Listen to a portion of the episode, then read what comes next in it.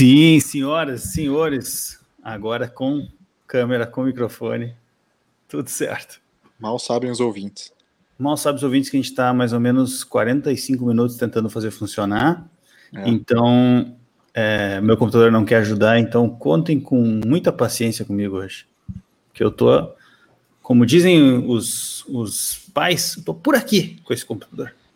Hoje, hoje o, clima tá, o clima tá leve aqui. O, clima o show não pode tá parar, meio darkness. Aqui, eu tô na é. escuridão para quem tá assistindo no, no YouTube. A, a, caravana não para quando o cachorro late. Exato, não sei se eu entendi, mas achei legal.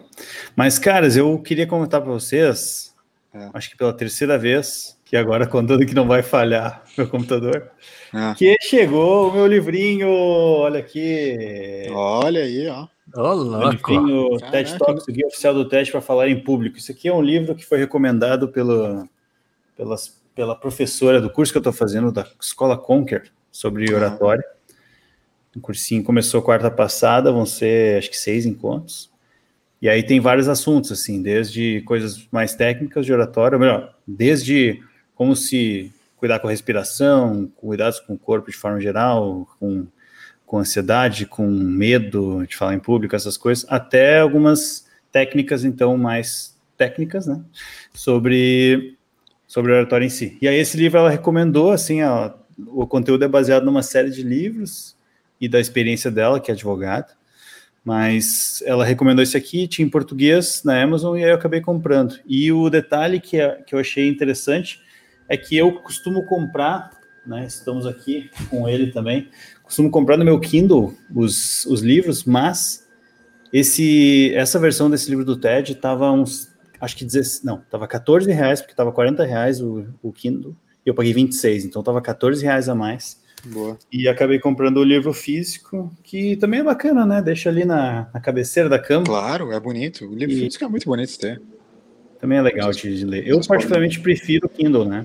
Já comentei Sim. isso no nosso episódio Sim. sobre Kindle, o terceiro episódio do BFT, lá em meados de 2020. É.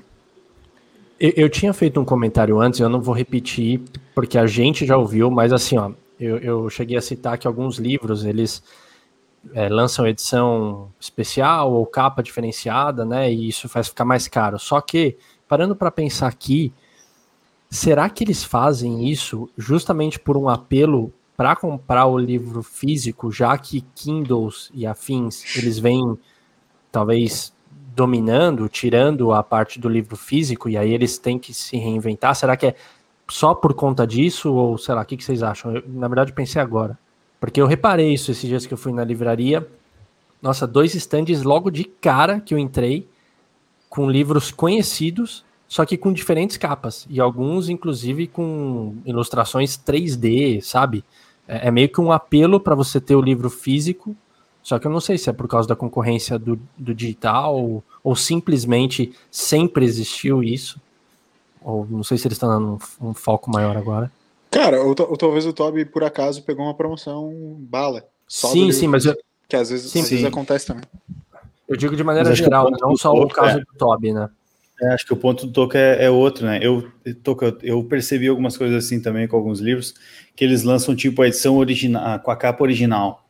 Então, por exemplo, né? Esse livro aqui, até que eu, que eu vou mostrar na câmera de novo aqui, o livro do TED, ele com certeza não é a capa original, porque ele, enfim, está escrito em português, né? Ou seja, não é o mesmo, pode, pode até ser o mesmo layout, eu não sei se é, mas pode até ser. Mas tem livros que não é. Tipo, pega, por exemplo, sei lá, o, os livros do Harry Potter, né? Tem uns que eu, que eu lia e, e eu lembro, assim, que tinha a versão da capa original. Então, às vezes, eles relançam o livro com a capa original, ainda em português ou em outro idioma. Então, foi, foi bem o Harry Potter que eu vi, cara. É, então, é, é por causa desse. Eu, eu acho que é bem isso, cara.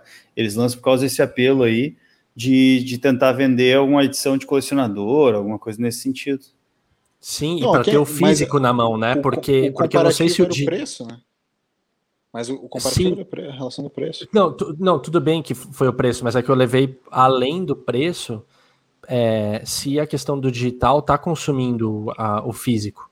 E aí eles começam a lançar, que nem justo na livraria que eu fui, tinha o Harry Potter, a edição normal, só que, meu, tinha uns livros maiores, 3D e tal. Eu não sei se é um apelo para a galera com, continuar comprando físico, é, porque talvez as novas gerações que vêm vão ler Harry Potter vão direto já para o digital, né? Vão direto para o ah, Kindle já. Aí eu vou dar minha opinião nesse sentido. Hum, é, acho que não, e vou falar por quê. É, não acho que tem substituído, porque de fato as pessoas nunca nem compraram livro no Brasil. Entende? Acho que no geral a gente não compra livro no Brasil, cara. No, no Brasil, best-seller é 5 mil unidades. Tiragem de 5 mil é best-seller. 5 mil para 200 milhões não é nada, né? Então, é, é, tipo, eu não acho que a gente passou a comprar mais digital. Tipo, tem uma galera, que nem o Toby, assim, que prefere. Aí a Carol aqui, por exemplo, ela lê físico também, mas ah, uma outra coisa, até coisa de aula, enfim, PDF de aula, tem colocado no Kindle também. Entende? Eu não sei se a gente substituiu muito o físico. Acho que, na real, a gente nunca nem chegou a consumir muito o físico, entende? Então, acho que, é, por exemplo, ah, porque vocês falaram Harry Potter? Ah, edição de capa nova colecionador. Porra, é por isso, entendeu? Ele já é naturalmente um best-seller. É, pode ser. Eu fiquei mais pensando por causa do apelo a, a terem. É, é, é o mesmo livro em diferentes versões, sabe? E uhum. meio que pra, pra quê? Tipo, né? Assim, te, com certeza tem alguma finalidade. Né? E eu só fiquei pensando ah, qual a, a finalidade para isso. Às vezes a tradução. Eu tava comentando contigo antes da gente começar a gravar e tal, que, que eu, eu fiz um clube do livro lá no Urban Studies de Crime e Castigo. É, Crime e Castigo do Dostoiévski, que talvez seja um dos grandes artistas, escritores russos de toda a história, enfim, né, e, e, ele traz bastante bem um pouco da Rússia czarista, né, do século XIX, enfim, então é, é uma leitura interessante, mas uma curiosidade é que até os anos 2000, a tradução de Dostoiévski do russo para o português passava pelo francês. Então, como era, né? Se traduzia do russo para o francês e do francês para o português, né?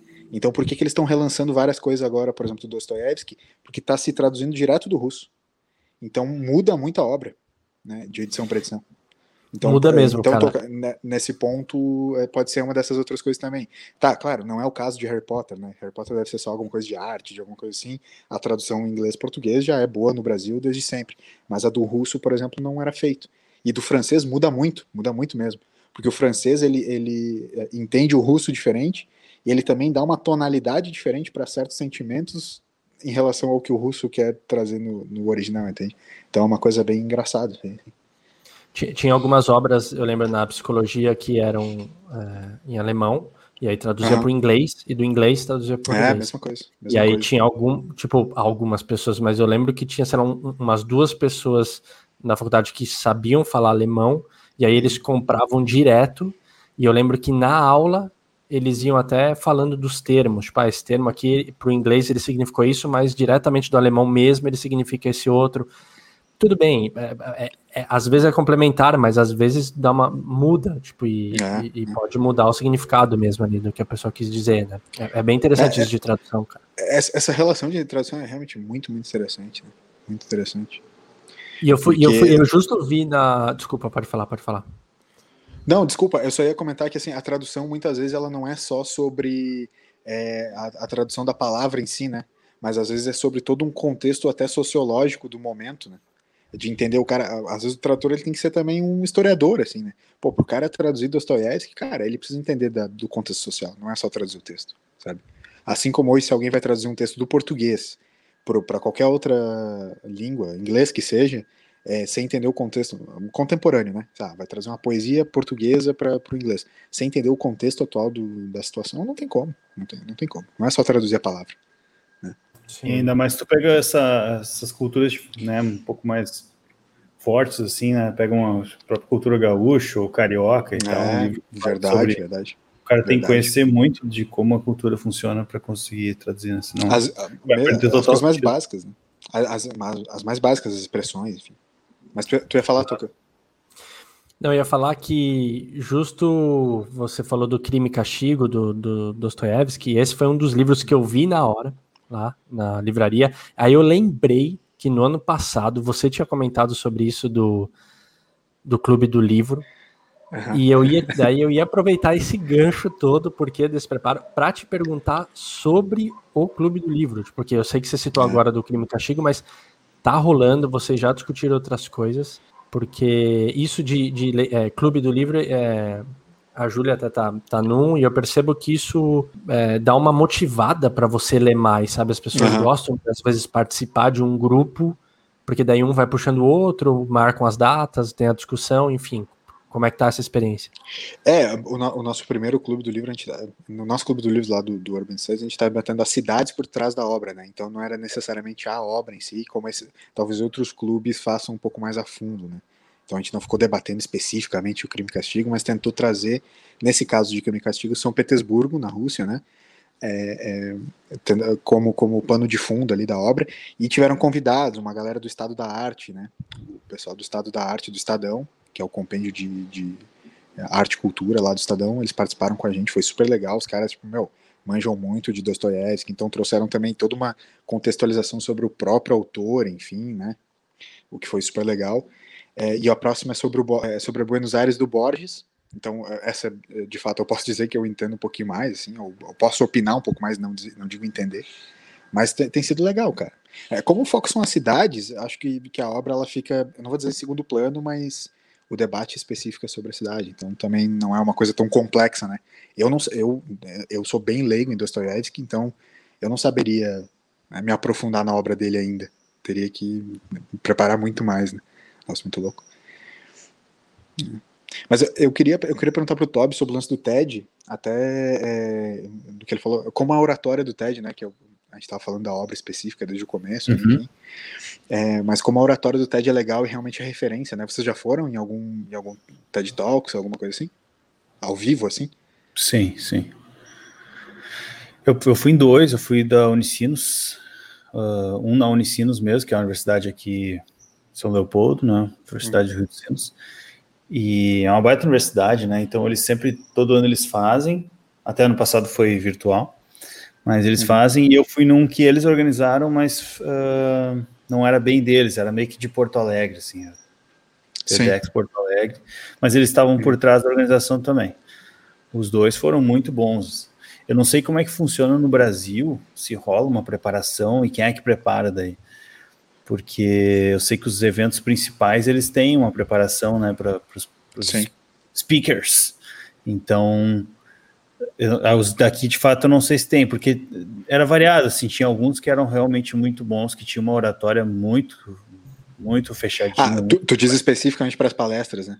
Isso, isso, isso. Ah, entendi, entendi. Eu, eu, não sei se eles preparam os caras, eu acho que é mais, tipo, só algumas, algumas partes técnicas, né? Tipo, ah, tem tanto Sim. tempo, tu, tu tem tantas Sim. mídias para usar, enfim. Não sei se o Toca sabe.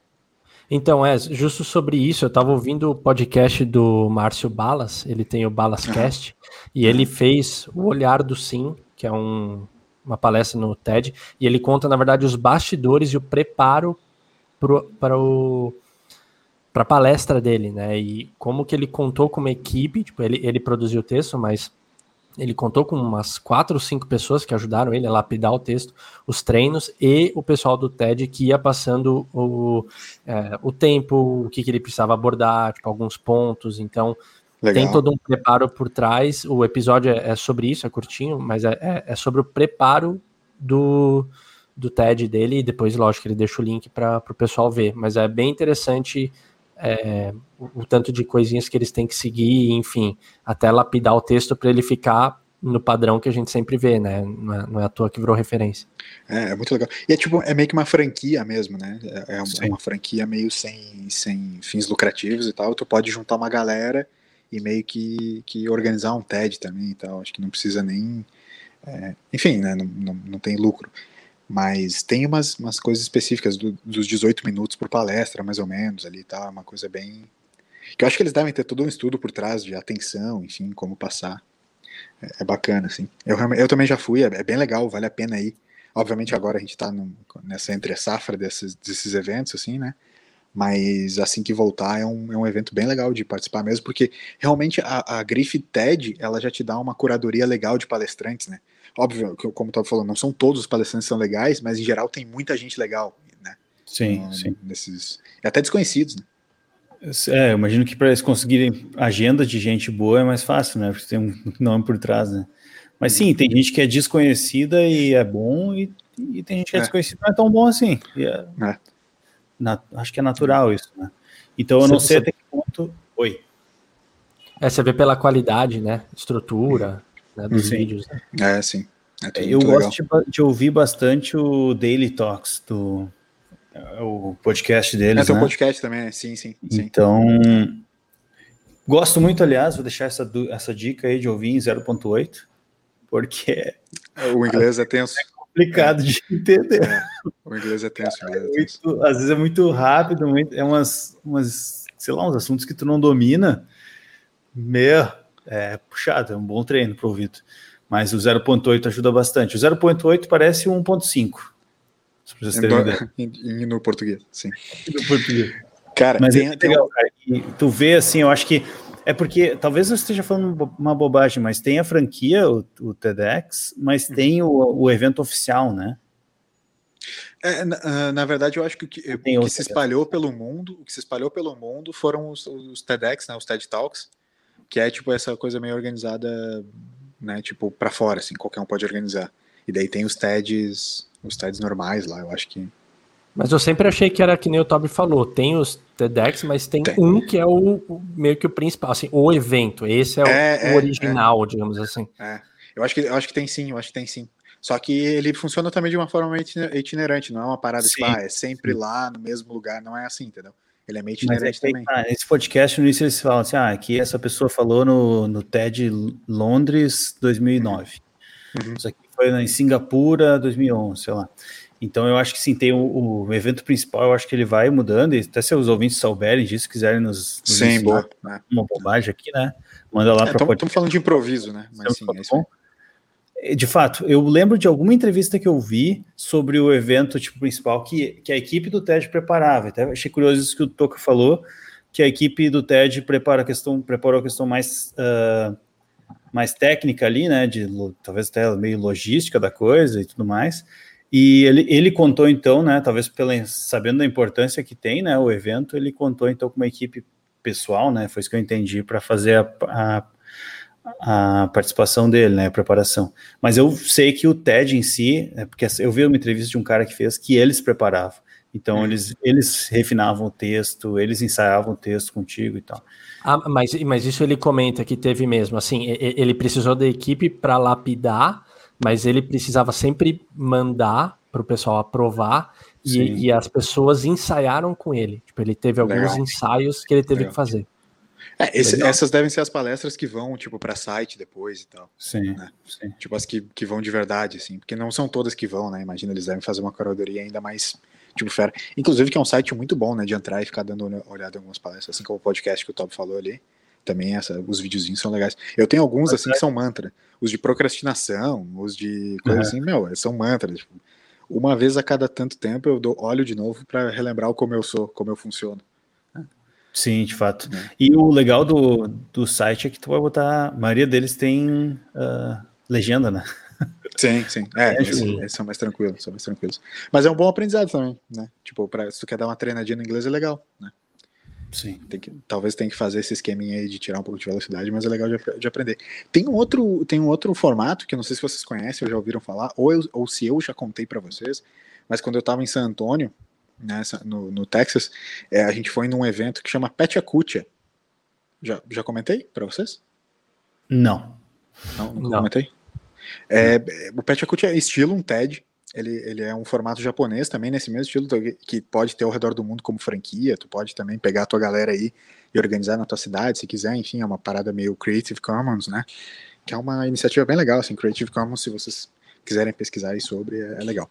Mas o Pet ele é meio que um formato seguinte, são, em geral, tu convida a galera da tua comunidade, então ele tem também essa essa premissa, assim, tu tem que convidar a gente da tua comunidade para com, compartilhar histórias. Só que tu, a, a, o jeito que tu passa a história é meio que 20 em 20 imagens. Tu tem que lá, faz lá o teu keynote, teu PPT, separa 20 imagens. E cada imagem tu, tu vai falando 20 segundos. Entendeu? Então tu tem 20 segundos para contar a tua história em cada imagem e ela vai passando meio que automaticamente, entendeu? Né? Acho que no TED tu pode meio que tu passando e tal. Pelo, pelo que eu, a gente viu lá em San Antônio, a gente foi num Pet que, que, que tava lá no, no Tobin Arts and Performance Center, que é muito legal, um negócio de artes e dança, cara, fenomenal, super novo, muito maneiro no centro de San Antônio. É, é, teve lotadaço, assim, isso já faz bastante tempo, né? Já, mais de um ano já. É, E, e teve, então, sei lá, foram cinco ou seis artistas de San Antônio, e daí foi, foi, lá, cara, 20 segundos por imagem, a imagem vai trocando e as pessoas vão contando suas histórias. Então foi muito legal, muito legal também. E é uma parada que a gente pode, inclusive, fazer aqui, né? Fazer, a gente pode fazer aqui no BFT, agora pode fazer no BFT. Agora que a gente tem um, agora que a gente tem um uh, o YouTube, né? O pessoal que está nos assistindo na live do YouTube, é, a gente pode fazer, cada um compartilha a tela, vai passando 20 segundos e conta uma história. Pode ser uma, uma ideia legal mesmo. Então, pesquise Nossa, você aprende, se a ser, você aprende a ser bem conciso, né? É, não, é muito legal, cara. Ah, claro, Nossa, é um é, treino, é, assim, é um treino ferrado, né, é. cara? Conseguir em 20 segundos ali. É, várias pessoas, tipo, ah, demoraram segundos a mais para terminar suas histórias e tal, mas, cara, foi realmente muito legal. É que se tu parar pra pensar, é 20 vezes 20, né? É 400 segundos, né? Para. Então, é tipo, é um pouquinho menos de 10 minutos, fazendo uma conta rápida aqui, né? É isso? Mas ainda assim é um tempo legal de contar uma história, né? Tu consegue contar uma história maneira e tal. Depois teve é, música, teve várias outras coisas ao redor, porque tinha músicos lá, tinha artistas, é, é, pintores, enfim, né? Então, cara, foi realmente muito legal. É um outro formato, assim como o TED é, é legal também. O Pet Acutia foi, foi muito maneiro de participar. Sim. É uma das coisas que esse curso que eu estou fazendo vai já começou um pouco e vai continuar. Uhum. É é uma das dificuldades que eu tenho, assim, e que às vezes a gente esquece de, de estudar ou de pensar, né? Que é de fato a expressão corporal, né? Uhum. Como, é, como tu te portar, né? Se tu vai caminhar, como tu caminhar, se, sei lá, não ficar se mexendo muito de maneira aleatória, o que tu faz Sim. com as mãos, aí uh, gesticular demais, gesticular de menos, enfim, tem um monte de coisas assim que a gente já começou a fazer alguns exercícios, daí é muito louco, né? Porque é tudo uma turma de são acho que 20 pessoas, né? Então, câmerazinha ligada o tempo todo, e tem que ficar de pé e fazendo os exercícios e tudo mais. Ah, então, isso eu ia te perguntar. Deixa eu perguntar, como, como que é a interação na aula? Tu tem que só ficar olhando ou tu também tem que interagir tudo Não, de alguma maneira? O tempo assim? todo, o tempo todo, fazendo exercício e tudo mais. A, a é. aula puxada, tipo, foi das 7 às 10 e meia. Uhum. E tipo, um intervalinho de 10 minutos no meio, mas assim, era muito exercício, muita coisa. Tipo, não tem cada... vergonha. Não pode ter vergonha. Tinha gente que, que era mais tímido e tal, mas, ah, tipo assim, a cada. Ela dava cada uma hora, né? Tinha um exercício para fazer um, um, um, pequeno discurso, assim, sobre um assunto aleatório de um minuto, assim. Uhum. Então, o meu era, por exemplo, um dos meus lá que eu peguei, agora não lembro, alguma coisa sobre terremotos. Então, tipo, e tinha que ser sério, não podia ser engraçado. Aí tinha outros que ser, podia ser mais engraçado, mas tinha um monte de coisa. Eles daí tinha avaliação e e aí tem tudo em gravar vídeo, tem que mandar vídeo para eles, eles vão ajudar a te dar umas dicas. Então tem um monte de coisa, assim, é bem completinho o curso. Legal. Legal. Legal. Não, não é na hora que eles é, comentam e avaliam ou, ou também? Não é, não é feedback coletivo. Cara, não, até rolava. Isso, assim, pensando, porque eu fico pensando que a galera tímida, né? É, tinha, tinha algum, algumas coisas tinha feedback coletivo, mas, mas não muito, assim, na real. Uhum. Tipo, rolou alguns, agora eu tô lembrando aqui, né, não, não tava lembrando, mas sim, rolou algumas coisas, mas o pessoal tinha uma galera mais tímida que tava justamente fazendo para tentar perder a timidez, assim, né? E aí eu não sei se, minha opinião, né? Não sei se realmente é o melhor caminho. Talvez umas aulas de teatro sejam mais efetivas, assim. Mas, enfim, é, tem muita gente empresa, né? Tipo, tava, metade do iFood tava lá, né? Acho que o iFood ah, é? deu, assim, para vários funcionários, assim, novos gestores e tal. Ah. E aí tinha uma galera do iFood, todo mundo brincando, né? Que ia rolar cupom e tal. Daí Cara, eu falei, não, eu tô aqui porque eu tô sendo pago pelos meus colegas de podcast. E aí. Isso. Isso. já mandou o podcast para todo mundo. Claro. pessoal ah, cara, todo o tá marketing pessoal, agora, então. ele, pessoal do o marketing pessoal, ele tem que rolar, né? Eu quando eu fiz o, minha apresentação no WhatsApp, eu já mandei assim todas as redes, já mandei as redes do BFT, o link do Anchor, total, né? Top. Tem que ser, né? Tem que ser para cima, né?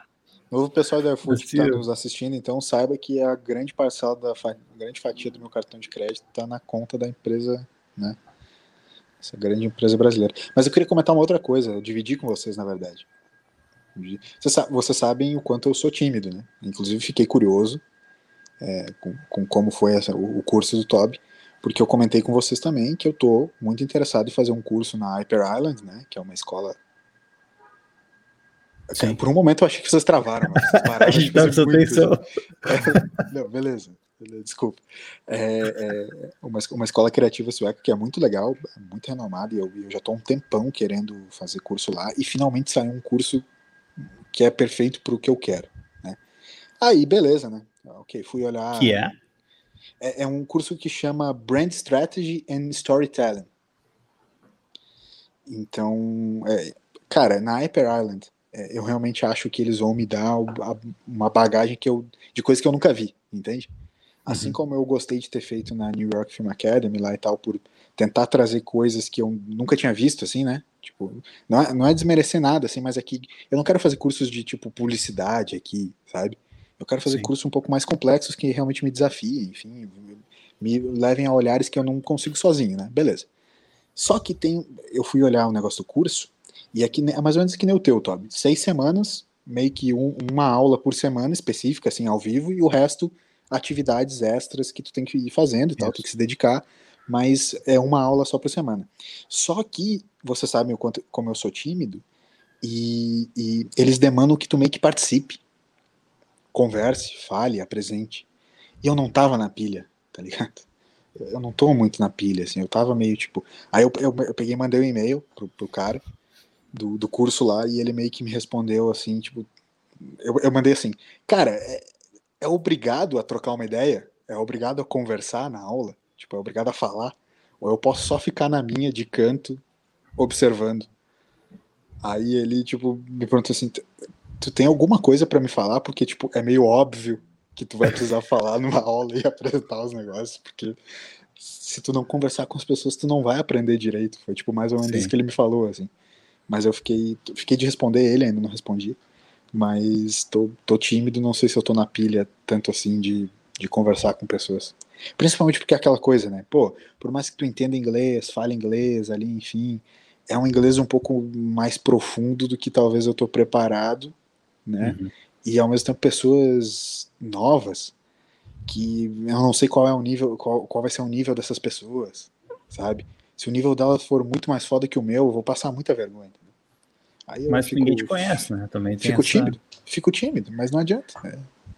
Eu entendo, mas olha, eu acho que eu, eu concordo bastante com o que o teu professor falou, porque na SAP a gente tem muitos cursos que às vezes é, é, às vezes é mais do mesmo, tá? Fiz um agora é, semana passada também de apresentações, storytelling também. Mas basicamente assim, muito bom o curso na real, assim, muito bom. Mas eu já tinha feito uns 15 com o mesmo assunto, entende? Uhum. Então, mas, mas aí que tá. Quando é um curso mais expositivo, né? Realmente tu tem que buscar, ou tem que ser uma coisa nova para ti, que ali não era o caso, então, tipo, ele foi, foi erro meu ter entrado. Uhum. Uh, e aí, tipo, realmente não tem muito o que fazer, porque ele é só expositivo. Mas se ele é um curso que exige essa, essa troca, tu vai aprender, obviamente, pela troca, e não por um professor te dando as, os conteúdos, sabe? Então, tipo assim, que nem esse de oratório agora, tem o conteúdo que é bem importante, mas tem assim, tem 20 pessoas na sala fazendo exercício junto contigo ali, tu tá observando eles, sabe? Se tu pegar uma turma boa, é melhor ainda. Sim. E aí eu lembro é. sempre do que um cara falou uma vez para mim, um amigo meu músico, só para concluir o raciocínio, uhum. ele sempre diz que para tu evoluir na música, assim, dentro de uma banda, tu nunca pode ser o melhor músico. Idealmente tem que ser o pior. Porque daí tu vai ter que sempre correr atrás para acompanhar os caras que estão tocando contigo. É. Então, até foi eu queria dar essas aulas aí pro Toca, né? Chamei ele para minha banda para ele ver se ele evoluir um pouco na bateria. ô, ô Toby, tu sabe que eu gosto muito desse ensinamento aí. Eu gosto muito mesmo. Inclusive, eu, eu, eu uso ele às vezes. Assim, tipo. E, e, tu, e, assim, tu entende que eu também sei racionalmente tudo, todas essas coisas, né? Pô, Sim, óbvio, exatamente. Eu preciso me mostrar, foda-se se os caras, tipo, eu não conhecer. Racionalmente eu sei tudo disso. E até daí compartilhado com o Toca, isso mais. Irracionalmente é uma coisa que o cara fica ali, puta, velho, sei lá, entende? Não, não é uma coisa que eu consigo explicar, tipo, porque assim, assim como tu falou, meu, racionalmente eu sei de tudo isso. Tá tudo certo, é isso aí, tipo, meu, que bobagem eu tá falando essas coisas, entende? Mas, cara, é irracional, o cara fica, tipo, muito. Entende? Isso, quando a gente para para pensar, não só em cursos, mas que seja se apresentar em público, falar quando tem mais pessoas prestando atenção, Cara, acho que a vida inteira vendo isso, vivenciando, porque eu tinha muita dificuldade de apresentar. Cara, você queria ver eu morrer era quando o professor falava assim, ó, vai ter seminário, um grupo. Putz, eu fazia o seminário, assim, eu fazia toda a parte possível, se eu pudesse ficar sem apresentar no dia. Porque uhum. eu odiava apresentar. Meu, me deixa. Tipo, ah, você não vai dormir fazendo trabalho. Tudo bem. Eu não preciso Sim. apresentar ele no dia? Deixa comigo. Assim, era, era, era o terror. E assim, tá muito associado com insegurança, assim, né? Assim, cara, vendo isso das mais variadas histórias, vivências e tudo, tem uma questão de baixa autoestima que a gente vem falando mais aqui no, uhum. no FT. Acho que é, sei lá, o terceiro programa seguido que a gente cita essa palavra. Cita, é, é uma expressão recorrente. É. Isso, tá recorrente agora. Mas tem muito a ver com insegurança, né, cara? E e, e, meio que o, os tipos da pessoa, e não tipo usando é, essa palavra tipo como tipo assim, tipo de tipos psicológicos mesmo. Tem pessoas que são mais introvertidas e tem pessoas que são mais extrovertidas, e o mundo, ele é muito mais fácil para quem é para quem é extrovertido. Para quem é introvertido sempre tem uma dificuldade maior, que seja em entrevistas de emprego e, né, que é o mais clássico de falar. Mas assim, para o introvertido vai ser muito difícil. Claro que a gente não é só um, né? A gente vai vivendo os dois, mas a gente tende a ter mais um, né? Eu só, é, eu só quero meio... expor. Claro. Eu só, eu só, quero expor uma, uma relação que é, por exemplo, assim, é beira em algum momento uma síndrome de impostor. Tá? E eu vou tentar explicar por quê. Eu acho que nesse caso específico, você, vocês me conhecem e você sabe que eu realmente, assim, ó, até um certo ponto, eu, eu sou tímido, é, quando eu não conheço muito o espaço, o lugar, as pessoas, enfim, o ambiente em geral, tá? Uhum. É, dentro de um círculo mais íntimo, eu sou extremamente extrovertido, você sabe. Né? Então, assim, é, nesse caso, o meu maior medo, é, eu acho que é a barreira da língua, e daí conectando com o lance da síndrome de impostor. Tipo, ah, pô, falo inglês, entendo o inglês bem, tipo, tá tudo certo para mim, mas é aquela síndrome de impostor, assim, pô, será que eu não tô enganando ninguém que eu sei mesmo? Se pá, eu não sei, entendeu? e aí os caras tipo, vão descobrir que eu não sei e, tipo, sabe? Entende essa coisa assim? É meio que é quase isso. Eu acho que é, eu vou te falar, nesse momento o meu medo não é ligar a câmera e falar com as pessoas. O meu medo é falar, é a língua, cara, sabe? Tipo, não é a minha exposição. Porque isso aí, tipo, eu não me importo tanto. E eu apresento direto, né? Tipo, eu tô o tempo inteiro em cliente apresentando, tal, tal. Apresentar, cara, que nem tu comentou que tu tinha problema, Toca, isso para mim sempre foi de boa. O meu problema nesse momento é o lance do síndrome de impostor, sabe? Tanto pela língua e, obviamente, a língua puxando pro lance do tipo assim, meu, o que, que esse maluco tá fazendo aqui? Ele não sabe nada, entendeu? E eu entendo que o Todd falou do seu pior, tá tudo certo, acho legal pra cacete, realmente que, quero que isso aconteça. Queria que os caras me dessem uma chinelada de conhecimento, entendeu? Surra de conhecimento, como a gente falou também, né, nos últimos episódios. Uhum. Mas, é, entende? Essa síndrome de impostor, ela é tensa, né? Porque ela é diferente do da timidez ou da da introversão que a gente falou antes. A introversão mais ou menos, mas assim, ainda assim vai estar ligado com insegurança. Uhum, uhum. Sim. Né? Porque a síndrome do impostor é isso, né? Você sim, sim. É, é uma falsa né, percepção sua que é causado pela insegurança. É. Não mudando de assunto, mas assim, fazendo é só uma, uma vírgula diferente, mas é a gente lá na SAP, eu gosto muito de falar das coisas boas da SAP, eu, porque, cara, é, é diferente mesmo. Que, assim, sim, um... que outra empresa daria 200 dias de férias para um, um funcionário. Exato. e uma das coisas que a gente aprende lá, a gente, assim, tem uma. Tem algumas pessoas que fazem treinamentos e cursos para serem entrevistadores, né? Então eu já fiz alguns, porque eu faço entrevistas lá para a equipe onde eu trabalho. E, e uma das coisas que a gente começou a aprender agora, nos últimos tempos, até 2020 eu, eu não fiz nenhum, nenhuma entrevista também, mas 2019 eu fiz um curso disso, que era como tru, tra, tru, tra, tra, deu uma falhada aqui, como tu, tu tratar como, como, com pessoas introspectivas. Como, como tu, tocar o terror nas pessoas. Como tocar o terror nas pessoas em entrevista de emprego. Ah, ser, ah, esse curso ia ser muito streamel. Tipo, como chinelha. Assim, como ser passivo-agressivo em entrevista de emprego. ah, então tu, então tu fala espanhol, então. tá ligado? É, mas, cara, eu não sei se tu já fez entrevista de emprego, aliás, mas é assim que funciona, tá? Não, eu, eu já eu já fui já tive dos dois lados, né? O cara tá aqui no, no PCzinho olhando teu currículo. Ah, tá. Então tu estudou na Ubra, é isso? Aquela que tá isso. falida, né? isso. Ah, que nem tá. tu, então. Então, assim como toda universidade. Tu... Vocês têm bastante comum, né? Tu universidade. Uma, uma, vez, uma vez numa entrevista de emprego, é, não sabia falar inglês nada, e ele falou assim: ó, vamos fazer inglês agora? A entrevista? E daí eu, eu, não sabia falar, tipo, e eu comecei a enrolar muito. E eu tinha comentado antes que eu gostava de inglês. E daí ele virou para mim e falou assim: ó, engraçado, né? Você falou que você gosta de inglês, mas. O inglês não gosta muito de você. foi isso. Tipo, era isso. A continuação da frase dele foi essa, só que ele fez uma cara simbolizando isso. Eu quase falei, não precisa, de, não precisa ser passivo-agressivo, pode, pode jogar na lata mesmo.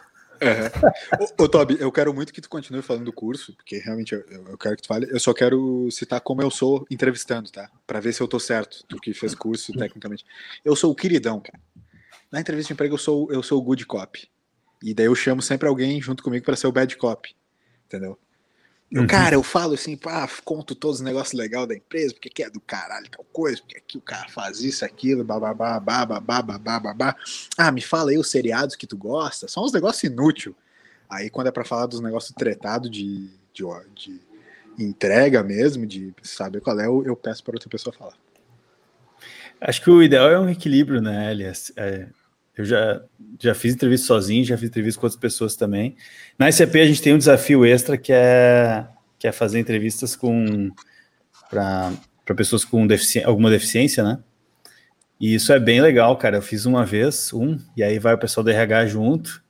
Então, eu, uma vez eu caí numa que foi muito louca, assim, tipo, meu chefe me mandou uma mensagem de tarde, assim, cinco para as duas. Falou, cara, eu tô numa reunião aqui, tem uma entrevista agora que tipo, preciso que alguém vá lá. Eu, tá, eu vou. Só tem um detalhe.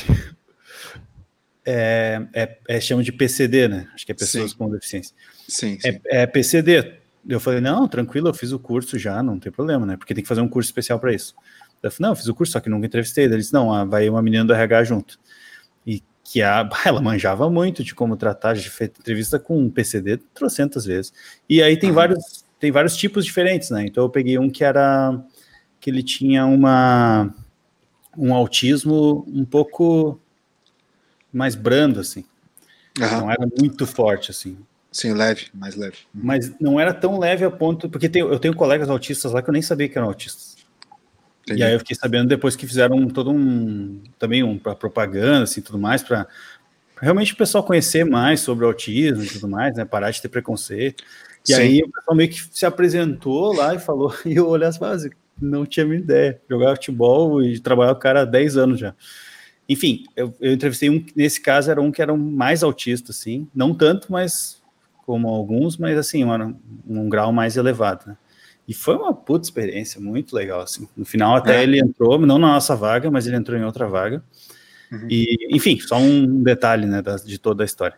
Mas o, o o curso, o que a gente aprende, né, por exemplo, é que tu primeiro tu tem que tentar ao máximo valorizar a pessoa que está ali fazendo o, a entrevista, porque é tu que está precisando dela, né? E ela não é ela que está precisando da tua empresa. Então, meio que o jogo virou assim. Essa era uma percepção que eu não tinha, mas assim, existe, claro, depende muito do local que tu tá, né? Mas existe todo um processo de seleção muito forte para pegar pessoas realmente muito boas e aí, quando elas chegam nessa entrevista aí, tu tem que tentar conquistar ela para tua vaga, sabe? E claro, também, né, rola as, as questões mais técnicas e tudo mais, mas enfim. E aí tem uma série de coisas que a gente tem que fazer nesse sentido, assim. E aí, quando tu sente que a pessoa tá muito nervosa e tal, tem algumas coisas que pode fazer. Ou quando tu... Abraçar, né? Ela... Isso, exato. É um, regra número um. Ou quando ela está, por exemplo. Ah, dá calma, um abraço. Não consegue, ela não consegue ser. Assim, tu sente que ela não está conseguindo ser direta o suficiente, não está conseguindo. Está muito subjetiva e muito filosofando muito. Tem algum tipo, tem algumas perguntas, um tipo de pergunta que tu pode fazer também para voltar a focar, assim, uma metodologia toda que a gente aprende lá. Enfim, tem várias coisinhas assim, é bem, é bem legal. Então, então, então podia depois fingir uma entrevista, né? Nós podíamos fingir que tá, tá todo, todo BFT vai ter isso agora. Cara, agora, agora eu só vou, eu preciso fazer um comentário que o LS falou que ele é o queridão, né, sim, na entrevista. Sim. Só que, cara, se eu tô sentado na sua frente, você é o queridão, lógico, eu vou me sentir muito à vontade, mas se você me pergunta de série que você falou, eu nunca vou saber se é uma pegadinha ou não. Imagina eu falar assim, La Casa de Papel. Daí eu vou pensar, não, calma aí, La Casa de Papel é de roubo. Não, calma aí, ah, então eu vou falar um House of ah, então Cards. Então não, calma aí, então. House of Cards pô, o cara lá, o ator, né? Então tu empurrou, empurrou uma mina no trem já. É, a questão de assédio e tal. Cara, eu ia ficar num lance que eu ia falar, calma aí, dá... calma, espera um pouquinho. Chaves, sei lá, vale. Eu ia falar uma coisa bem tranquila. Tu, tu quer saber que por que, ia... que eu pergunto? Quer saber por que eu pergunto essas coisas? É, parece bobagem, mas eu vou te falar por quê, tá? É, é que aí que tá. Tu foi para um lado que eu acho super, super legal, que é o psicológico das séries. Eu, obviamente, não penso nisso, né? O Toby falou que tem várias técnicas também, e como o, o, lance dele é realmente ter pessoas de alta performance, ele tem que lidar de maneira diferente. Eu, como, como em geral, entrevisto gente que é nova e está entrando agora no mercado de trabalho, o que, que eu estou buscando nelas? Eu estou buscando nelas algum. É, é, é, é uh, como eu vou dizer assim, alguma faísca de algum brilho que tá, sabe, é um diamante a ser lapidado, entende? Eu estou buscando um diamante a ser lapidado. Então o que, que eu busco? Eu busco, cara, assim, bom gosto. Eu busco alguém que é ligado, que tá antenado na tendência. Então quando eu pergunto essas coisas, não é para tipo, ah, saber que série a pessoa tá vendo. É para que ela me responda alguma coisa que me surpreenda, entendeu? Eu, eu faço perguntas triviais para que ela me surpreenda. Tipo, para que. Se eu já. Porque em geral, assim, eu, eu já entrevistei bastante gente, então eu sei mais ou menos o que a pessoa acha que ela quer que eu ouça e também já entrevistei gente que estava realmente me surpreendendo. Eu vou falar, 80% das vezes as pessoas respondem aquilo que elas acham que tu quer ouvir e não aquilo que elas deveriam responder. Sabe? Mas eu acho, mas eu acho as entrevistas de emprego por muito tempo elas foram construídas dessa maneira. Você falar o que as pessoas querem ouvir, né? Talvez de anos para cá, não vou nem falar que é recente, mas de anos para cá que tem tido isso de não, tente se mostrar o máximo né, natural na hora da entrevista, mas é que as entrevistas são construídas assim, tem uh, currículo, né, é, aquelas frases clichês de currículo, né, proatividade. isso. É, é, não é à toa que isso foi construído. Talvez você quebra isso, mas não deixa de dar uma desconfiança. Né? Você não sabe se aquilo lá é uma pegadinha, tipo, o cara é muito gente boa e ele simplesmente só tá querendo saber do meu gosto e de me deixar à vontade, ou se vai ter alguma pegadinha ali e, sei lá, eu vou me dar mal, ah, sabe? Tá escrito aqui no seu currículo que você é proativo, mas eu queria entender por que, que você não me serviu um café ainda. você não é proativo?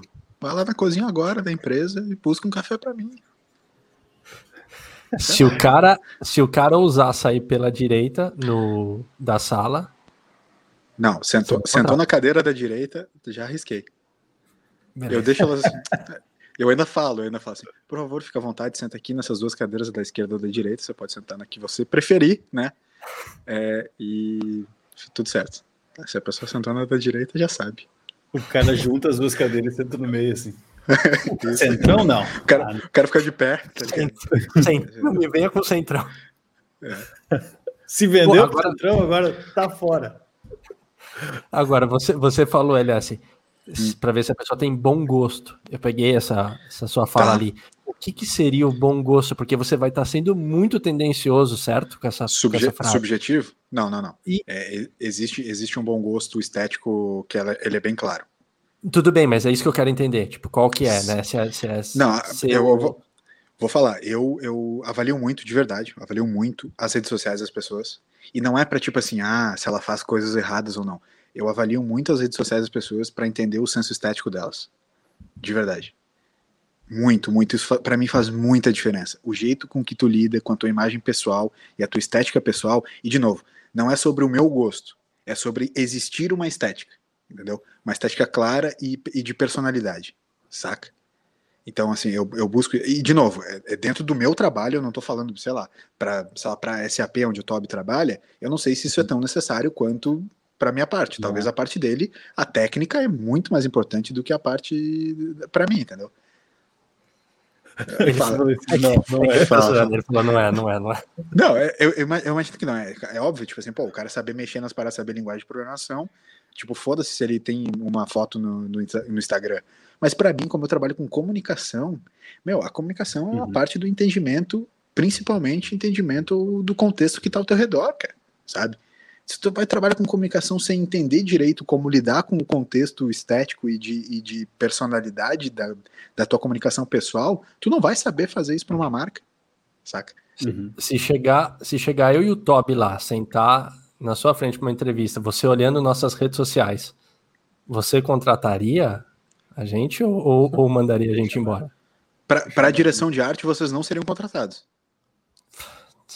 Mas isso não quer dizer que vocês não, não poderiam ser contratados para outras funções. Eu acho que, que acho que sim, o Toby, eu sei que ele lida bem com arquitetura de informação, vocês são bons de rede social, enfim, sabe?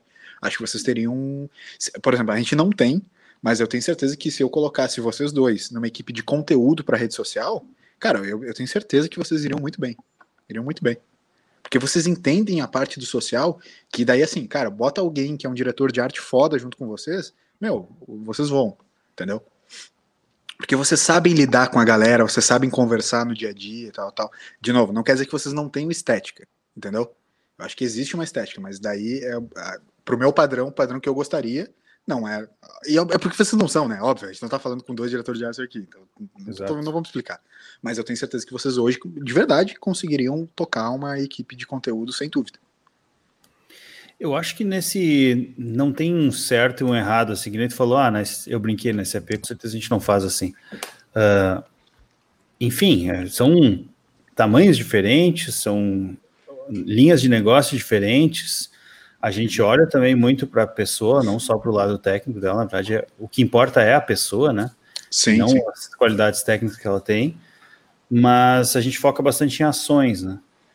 Então, as entrevistas são sempre focadas em ações para não acontecer ou para tentar diminuir um pouco isso que o Toca falou ali, que por muitos anos as, as, entrevistas tinham um formato específico que elas seguem e tal, e aí tu tem que falar as palavras certas, com as frases certas, e então a gente tenta tirar isso, trazendo a pessoa a falar sobre suas ações mesmo, contar histórias e onde que ela atuou e quais foram os resultados daquilo que ela fez. E aí tu vai da, também da habilidade do entrevistador saber se ela tá mentindo ou não, né? Ou da habilidade da pessoa de te enganar. Mas é que, são é, coisas que tu vai adquirindo também ao longo da experiência. Tu não faz nunca uma entrevista sozinho, né? Então, sempre também tira uma febre com outra pessoa junto. Mas a gente tenta sempre focar nas, nas experiências pessoais e nas ações que a pessoa teve. É, já aconteceu várias vezes de tecnicamente alguém não ser muito forte, mas ser uhum. um puta de um, um, team member, assim, né? Tipo, team play, né? Que o pessoal chama.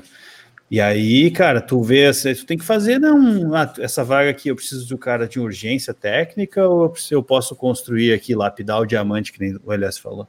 Sim. Não, cara, eu posso lapidar. Se tu pode fazer isso, tu, né? Mas a gente normalmente opta pela pessoa, né? A menos que seja um, um cargo muito específico, que eu nunca entrevistei, né? Tipo, ah, eu preciso agora de um de um cara que vai ser, vai começar uma equipe nova de tecnologia, tipo, o cara tem que manjar tudo de Isso eu nunca entrevistei, até porque eu nem saberia fazer as perguntas para a pessoa, né? Sim.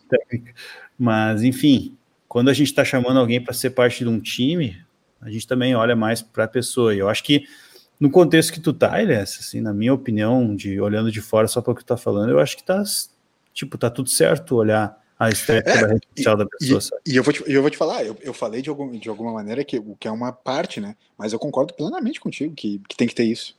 Né? Até a gente já comentou algumas vezes, talvez em algumas conversas que eu não lembro se foi aqui ou fora, offline. assim, ou offline, mas a gente falou, pô, é, cara, no final é ter gente do caralho trabalhando junto contigo, que é bem isso que tu falou, né? essa coisa pessoal do cara ser trímel. Porque o idiota que é bom, tipo, tecnicamente bom, mas é idiota como pessoa, ele tem um custo muito alto, meu, porque ninguém vai gostar do cara, ninguém vai querer trabalhar direito com ele, ele vai atrasar coisas, assim, tipo, em coisas não time sheet, assim, mas tipo, né, é, vai, vai atrasar como gargalo geral das paradas, então, às vezes, se o cara não é tão bom, mas é tri, vale muito mais a pena dilapidar, sim. como eu falei, ou, ou, ele aprender, enfim, daí depende de, da de, dedicação de cada um também, sim. Mas, cara, às vezes vale muito mais a pena tu ter alguém que não é tão bom tecnicamente, mas é muito legal. E eu acho que essa parada do, de, eu, de eu avaliar também, e daí sim, eu tô sendo crítico quando eu falo sobre essa coisa estética, porque é a minha régua, né? É sobre aquilo que eu acho. E, de novo, pode ser que a pessoa não tenha, mas ela não se importe com isso e seja muito boa no trabalho. Então é só uma primeira, também, né, é uma primeira crítica que eu faço para botar à prova a pessoa, e principalmente porque são, em geral, competições, né? É, são, sei lá, cinco pessoas disputando uma vaga, então eu preciso ter algum jeito de comparar, né? E, eu, e, a comparação é totalmente subjetiva nesse meu caso, assim. Mas eu concordo muito contigo, essa coisa do, do da pessoa ser legal, de ter essa relação é, de ação pessoal. Dá para fazer um paralelo com as, os, os exercícios técnicos que eu faço, por exemplo. Uhum. E às vezes acontece, né? Tipo, de todo mundo conseguir resolver o exercício. Todos os exercícios uhum. que eu passei, todo mundo resolveu, porque é um algoritmo, então ele tem, tem que sair uma resposta certa. Daí vai da gente ir analisando as estéticas do código, né? Que é, por exemplo, assim, ah, se ele usou os melhores comandos, como é que foi a linha de raciocínio, se ele consegue explicar o que ele fez, se ele, sei lá, tipo, se ele consegue melhorar aquele código que ele está fazendo ali, se Sim. ele consegue criticar, se ele fala, ah, não, não sei fazer de outra forma, eu sei que poderia ter um jeito aqui de melhorar a velocidade aqui, sei lá, segurança, não sei. Uh, eu acho que tem muito a ver com essa questão estética também, né? Tipo, tu tá contratando um diretor de arte, tu precisa ver o portfólio dele, né? Exato. exato. Tipo, se tu, não, se tu não vê o trabalho do cara, meu, não adianta nada o cara ser mal queridão e não manjar nada, né? Me coloque diretor de arte lá, eu vou servir café para todo mundo, jogar bola e tudo mais, não vou fazer nada. É. Então, tipo, faz, isso aí faz parte, na minha visão também. Ah, sem dúvida. Guriz, eu, eu preciso muito ir, eu preciso sair. Eu, no final, a gente, o, o tempo correu. É, cara, o assunto, o assunto tá muito legal. Tipo, correu muito bem. Eu nem vi o tempo passar, mas eu, eu preciso sair mesmo. Podemos dar o tchau e tal, fazer um esquema assim? Fechamos, fechamos. Fechou, fechou. Continuamos Toca, na... Toca ficou brabo, Toca ficou brabo comigo pelo jeito que eu falei, tipo... Ele como psicólogo foi completamente contrário a todo o meu, meu método de, de contratação. Cara, só com a mão na cabeça que assim... Eu falei. Não, não, não, não. Dá, dá teu show aí então depois. Fala aí então, Mr. Estética. É, exato, exato, Não, fechou. Eu ia fazer um ganchinho só pro próximo. Né? Falar que a gente continua essa semana ainda. Quem sabe convidados. É, vamos, vai rolar. Bora, bora. É nóis. Valeu. Valeu, valeu. Então tá, valeu. molecada, falamos até, até quinta-feira, até mais.